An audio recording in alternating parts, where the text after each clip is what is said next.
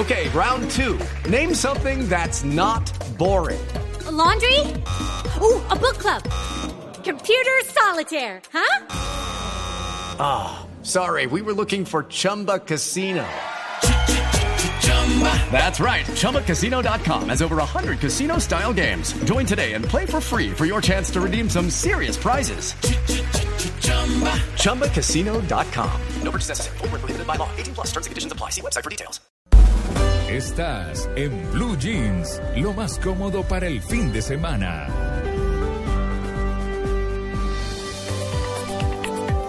Ocho y 16 minutos de la mañana. Bueno, 13 cosas que usted no debería decir nunca en su trabajo. ¿Te gusta? Por lo menos delante, ¿qué? Delante de los jefes. No, y- nunca, no, eso es como actitud en el trabajo, Sí. digamos. Y no, y pues como por, a ver, uno tiene que, que también tiene que tener su canciller al lado para todo, ¿cierto? Total, claro. Sí, su canciller al lado. Uno puede no parecerle cosas, pero respetarlas. ¿Y qué es Eh, lo que no debe decir uno en el trabajo? Ese no es mi problema, por ejemplo. Ah, sí. Que ¿Cierto? le lleguen a uno con un rollo. Ah, no, ese no es mi problema, hermano. O- Vaya, hable con. Sí, o eso no me toca a mí, ese no es mi trabajo, Mm. ¿cierto? O a mí no me pagan por hacer esto. Eh, es que los escucha, Pasa. es que claro, es Pasa. que pasa. Entonces, eh, pues Darlene Price, que es eh, autora de varias obras eh, que tienen que ver justamente con todo esto de, de qué pasa con las palabras, de hacer presentaciones, de conversaciones que tienen resultados, por decirlo de alguna forma, es una mujer especializada norteamericana en este tema, pues sacó eso, las 13 cosas que usted no debe decir nunca en el trabajo. Y para eso hemos llamado en Colombia a Rocío Fierro, ella es conferencista internacional y es experta en neurociencia y productividad. Y vamos a hablar de esas 13 cosas. Eh, Rocío, muy buenos días. Buenos días, María Clara, ¿cómo estás? Bueno, muy bien. De estas 13 cosas, bueno, por lo menos de las tres que dijimos al comienzo hemos escuchado muchísimo, ¿no? Sí, sí, yo creo que el, el tema no es solamente qué decir o qué no decir en el trabajo, Claro. sino es eh, el, el enfoque que le da eh, esta autora es con respecto a la imagen que se está dando en el trabajo, si una persona quiere sobresalir, quiere ser líder, quiere ser tenida en cuenta, quiere ser respetada, quiere mm, como poder eh, eh, jalar a otros hacia su hacia sus objetivos y, y todas estas cosas. Pero en el fondo el tema es que tenemos en la cabeza, cómo vivimos porque nos expresamos según cómo pensamos, cómo creemos. Entonces, ¿qué, qué siente uno cuando una persona dice, no, es que eso no es mi trabajo? Sí. Entonces, ese no es, no es mi problema. Esa es una expresión de una creencia. Y eso nos deja ver, pues, qué hay adentro de las personas, qué valores tiene, si se puede o no contar con ella como ser humano, no solamente en el trabajo. Porque hay personas que, yo les cuento en este, en este tema del- de la empresa y de las y de las técnicas y de las técnicas de comunicación y todo eso, hay muchas fórmulas y hay gente que se las aprende Claro. pero y aprenden a decir ese no es mi problema de otra manera. Sí, claro. No, hay un lenguaje corporativo que, que, que lo dice. Por ejemplo, en las conversaciones, eh, eh, en, las, en las conferencias telefónicas internacionales, eh, digamos, entre varios países, pares de varios países, dicen, por ejemplo, no, lo que usted está diciendo es muy importante, sin embargo, tal cosa. Le están diciendo, eso no es así, usted no tiene razón, pero son las formas Sí, de sí. decirlo. Claro. Sí, hoy día las personas se entrenan y hay muchas cosas porque pues buscamos fórmulas. Si ustedes se dan cuenta, en Occidente buscan mucho los libros de 101 maneras de Sí, sobrevivir al jefe. sí, O de, sí, claro. o de, o de, ¿cómo es? De casarse y no morir en el intento. Así. o de, nos encantan las fórmulas y Claro. se venden muchísimo de esos libros porque las personas se aprenden las técnicas.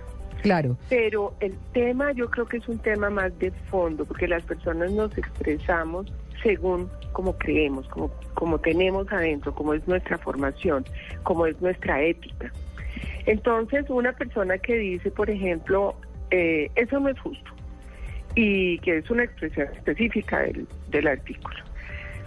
Eh, bueno, la justicia es tan relativa. Sí, como cada ser humano. Exacto. Entonces lo que es justo para uno es justo para otro. ¿Y qué decir un entonces? líder- Sí. Un líder que, que habla, por ejemplo, de eso con respecto a sí mismo, no, es que esto no es justo para nosotros y no sé qué, y, y que lo vive diciendo, lo dice de esa forma frente a una situación y también lo dice frente a otra y frente a otra. A la hora de la verdad suena como una persona que se está quejando, Sí. no como una persona que resuelve, sino una persona que se queja. Claro. Mire, hay un truco, Hay, hay una... hay un truco. ¿Ah, sí? Sí, hay un truco. Cuando una persona está en posición víctima, tiene una expresión. En posición, no quiero decir yo que sea una víctima, sino que Mm. las personas estamos en español. Es que este tema de las palabras y de las expresiones da para muchas cosas. Mm. En español nosotros tenemos la fortuna de tener dos verbos distintos, para ser y para estar, Mm, cosa que en inglés no. Entonces, a nosotros nos mata el verbo to be. Sí, y Porque el verbo to be es lo mismo, cero estar, y nosotros no lo logramos entender. Ese es nuestro gran freno con el inglés, Mm, el verbo to be. mm, En español, entonces, podemos diferenciar una persona está, o sea, está teniendo un comportamiento en este momento. Cuando una persona repite mucho un comportamiento, algo que ya es como, como parte de su lenguaje, uno ya no dice está víctima, sino es víctima. Y mm. una expresión típica de las víctimas o de las personas en condición de víctima, es como le llamamos nosotros, Sí. es, es que, es, Es que, que. llovió. No ah, la excusa este para todo. Sí, el popular fue que. La Es excusa para todo. ¿Ah? Claro. que fue que. Mm, Es que fue que, es que Sí. me hicieron, es que cómo quería que yo le contestara, es que usted no vio la cara que me hizo, es que esa es una manera de no ser responsables nosotros de nuestra posición, claro. de decir, sí, yo me alteré, Pero sí, me ahí yo sí quisiera saber, hay unos psicólogos, pues por ejemplo, a la, a la hora de entrar ahorita son muy avanzados todos los procesos de psicología y demás, de, de, digamos, de psicoorientación para, para recibir a un, a un empleado dentro de una empresa. ¿Qué posibilidades hay, por ejemplo, de uno notar que la persona puede estar propensa a decir ese tipo de mentiras? ¿O somos todos y es la misma cosa? ¿O ellos, o, o hay definitivamente un tipo de persona que tiene más tendencia a ser así? Mira, eh, los psicólogos hoy, eh, hay tal cantidad de pruebas que se aplican eh, para analizar una persona, pero hay muchos factores que pegan en una empresa a la hora de tomar una decisión, si una persona puede funcionar bien acá o no. Una es el estilo corporativo. Hay estilos corporativos donde, por ejemplo, son muy planeadores que son lentos tomando decisiones, se la piensan mucho, hacen muchas reuniones, son conservadores, eh, analizan. En una empresa de esas, obviamente, una persona que para, que dice, no, espere, planeemos, y que se le exprese en su forma de todo, porque es que la comunicación no son solamente las palabras, pues los, los psicólogos las observan, sacan sus conclusiones a partir de las, de las eh, pruebas que se hacen, pero el ojo entrenado de una persona nunca va a ser reemplazado por ni por una máquina ni por pues hasta los polígrafos los las personas los pueden engañar. Pero un ojo entrenado para ver cosas eh, para ver no para juzgar sino para ver para analizar si esa persona funciona o no funciona eh, es superior entonces, una persona, por ejemplo, que tome decisiones demasiado rápido, en una empresa como la que les acabo de, de mencionar, ahí no va a pegar mucho. Porque Mm. es una persona que, que la van a ver como rara, que este porque improvisa tanto, este porque está así tan impetuoso, este, no, no, no, las decisiones hay que pensarlas. En otra organización que sea demasiado rápida, informal, eh, donde son arriesgados, donde la gente eh, toma decisiones sobre la marcha, no sé qué. Si viene una persona demasiado planeadora, ahí tampoco va a funcionar.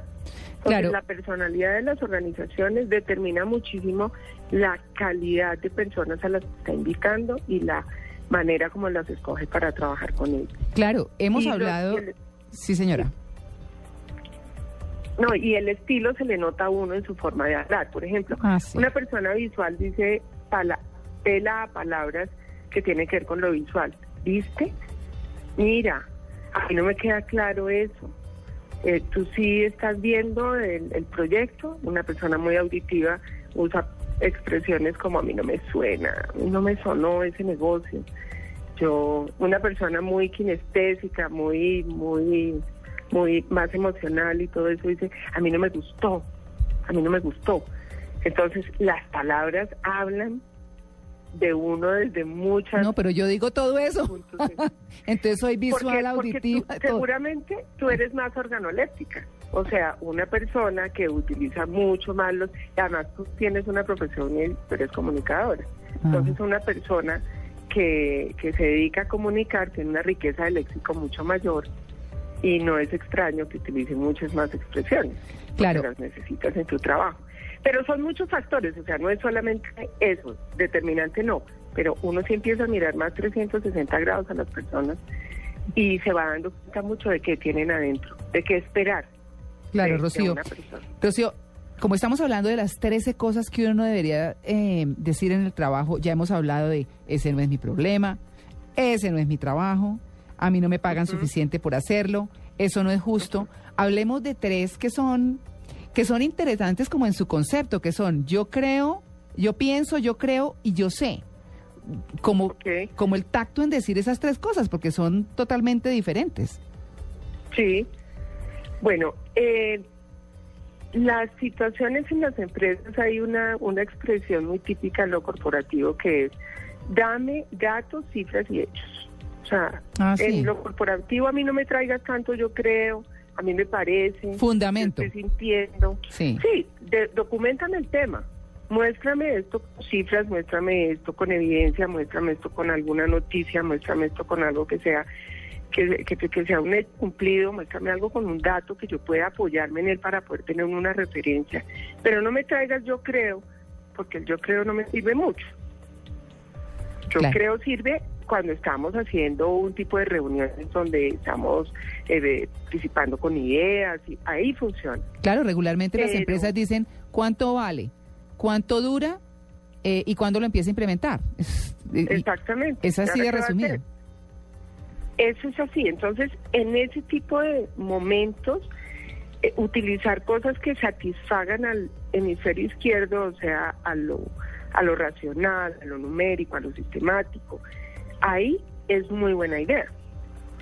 Claro, pero entonces el, el- el- persona- el yo creo, el, el- el yo pienso, el yo creo, son, son más difíciles de usar porque cuando, cuando se dice Exacto. yo sé que esto ta, ta, ta es porque tengo un fundamento, sería como lo más adecuado Eh, ahí. Lo que pasa es que también a uno le preguntan, dices- ¿usted qué opina? Sí, ¿Cierto? Entonces cuando le dicen, ¿usted qué opina? Uno dice, yo creo o yo pienso, sí. porque le están pidiendo una opinión. Pero fíjate una cosa, cuando tú ves los rangos altos de las organizaciones, ellos se, se apoyan muchísimo más en esas cosas porque en, en los datos, las cifras y los hechos, porque les permiten ahorrar tiempo. Mm. Eso es un elemento de manejo del tiempo y de manejo de las relaciones. Usted me hace acordar a mí de una experiencia que yo tuve en una multinacional que teníamos algo que se llamaba la charla del ascensor. La charla del ascensor era cuando uno se tenía una, un- una conversación pendiente con el presidente de la compañía sobre un proyecto. Y la charla del ascensor era lo que el ascensor se demoraba o entre el parqueadero y el primer piso y en llegar hasta el quinto piso. En ese lapso tan breve, sin paradas, tenía uno que decir eso. eh, cuánto dura, cuánto vale y cuándo lo empieza a implementar. Y decían, listo, aprobado, mándeme un correo y tran. Eh, y así era. Entonces, uno tenía que estar preparado si tenía algo pendiente para la charla del ascensor. Y, y digamos, es. esas son como las cosas que a uno le cuesta mucho trabajo porque, primero, nuestra cultura está muy acostumbrada a las explicaciones. Y a lo que usted mencionaba antes, que era el, es que como tal cosa, las excusas, aquí no valen, ¿cierto? Sí, sí. No valen. Mira, el tema, el tema del speech de ascensor o conversación de ascensor o se hizo muy famoso en una película. Y esto yo la verdad no estoy segura porque lo he estado investigando, pero no he encontrado eh, la explicación. Esto lo trabajan en Harvard como una técnica de comunicación. Mm. Entonces, nada más difícil que decir lo que tienes que decir entre 30 y 45 segundos. Es lo que tienes para decir. Cuando uno va a hablar con un presidente de una compañía, tiene que pensar toda su argumentación entre 30 y 45 segundos, es lo que voy a decir. Mm. Entonces, hablar en una hora es no es tan fácil, pero hablar en 30 o 45 segundos es menos fácil. No, es Uno tiene que hacer muchísimo trabajo previo y tener muy claro qué es lo que quiere decir, qué es lo que quiere pedir. Y tener muy claro para qué va a hacer. en ese te- Exacto, Sí. entonces el reto de las personas es aprender a decir, esto lo aprendí yo, lo aprendí hace algún tiempo con un presidente de la compañía, él decía, es muy importante decir lo que hay que decir, pero es más importante no decir lo que no hay que decir. Claro. ¿Y cuál es el problema con el no problem? Eh, no hay problema, no, otro, no hay problema. ¿Ah? Depende, ¿sabes qué? Depende mucho de la forma como se diga. Mm. que si te lo dice una persona que es más bien informal y te lo dice en una en un pasillo y tú le dices, oye, me mandas por favor las cifras de tal cosa que vamos a hacer un... Sí, no hay problema. Pero esa persona, su comportamiento, su historia personal Mm. es de, de no hay problema, pero no hay problema es que no te lo voy a mandar tampoco. Claro. Pues yo no se lo creo. Entonces empiezan las comunicaciones formales a aparecer. Entonces ya es un correo. Oye, por favor, necesito que me mandes, no sé qué. Eso es un sobrecosto porque es un reproceso. Yo ya lo dije y el otro me dijo que no era problema, pero igual son tres horas después que no lo ha mandado. Eso es como en Bogotá, Sí. vámonos a almorzar. Exactamente. Sí, entonces no- almorcemos, almorzar. sí. Qué delicia. Claro. Y el almorzar nunca llega. Claro. Mire, aquí hay otra otra expresión que me parece muy interesante. Voy a intentarlo. Mm. Ah, sí, sí, sí. Que ese es el que El nos voy a intentarlo es intentar lo que es. Intenta hablar conmigo, a ver. No, Mm. o hablas conmigo o no hablas conmigo. El Sí. intentarlo no es nada. Sí. Quiere decir, ya de una vez sé que no voy a ser capaz. Claro, tener las ganas, pero no saber si se puede hacer o no. Es no Pero comprometerse. sabes que a veces, a veces ni quiera tener las No, ganas. es no tener las ganas. Sí, Voy a intentarlo, Voy a no tengo ganas, pero voy a tratar. sí. Sí, esa, esa es, esa es. Pero eso es nuestra cultura, porque porque la verdad es esa, nuestra cultura es, bueno, voy a tratar, diciendo, "Mm", pero cuando uno lo dice corporativamente, voy a tratar, tiene que tratar. Y es más, le dicen, you must, ¿no? Usted debe hacerlo. O sea, es, es Sí, claro. más o menos eso. Yo tengo una teoría, bueno, muchas teorías de esas sencillas que nos inventan. Yo creo que nosotros vivimos como jugamos fútbol. ¿Cómo qué? Como jugamos fútbol. Ah, En Europa son dos pases y al arco, ¿cierto? La misión que le dan a los futbolistas es hacer goles. Salga Sí. a hacer goles. sí. Entonces ellos dos pases y al arco. Que eso es lo que vale, porque es lo mismo que en una empresa, los resultados. Haga lo que haga. Claro. Pero nosotros en Latinoamérica jugamos al toque-toque. jugamos a los lados, Y nos atrás. estamos dando no, vueltas. Muy adornados, perfecto el ejemplo. Ujú. Y Sí. después decimos, no, pero es que perder es ganar un poco. No, Está buena la teoría. sí, está buenísima, está Muy buena la teoría. Pues bueno, es Rocío Fierro, conferencista internacional y experta en neurociencia y productividad, hablando de las 13 cosas que uno no debería decir en el trabajo. Un poco eh, en conflicto con lo que es nuestra cultura, con lo que es nuestra historia de vida y demás. Pero ya saben, piensen muy bien lo que van a decir. Rocío, muchas gracias. A ustedes muchas gracias, muy divertido empezar la mañana con ustedes. Muchas gracias. 8 y 33, estamos en Blue Jeans de Blue Radio.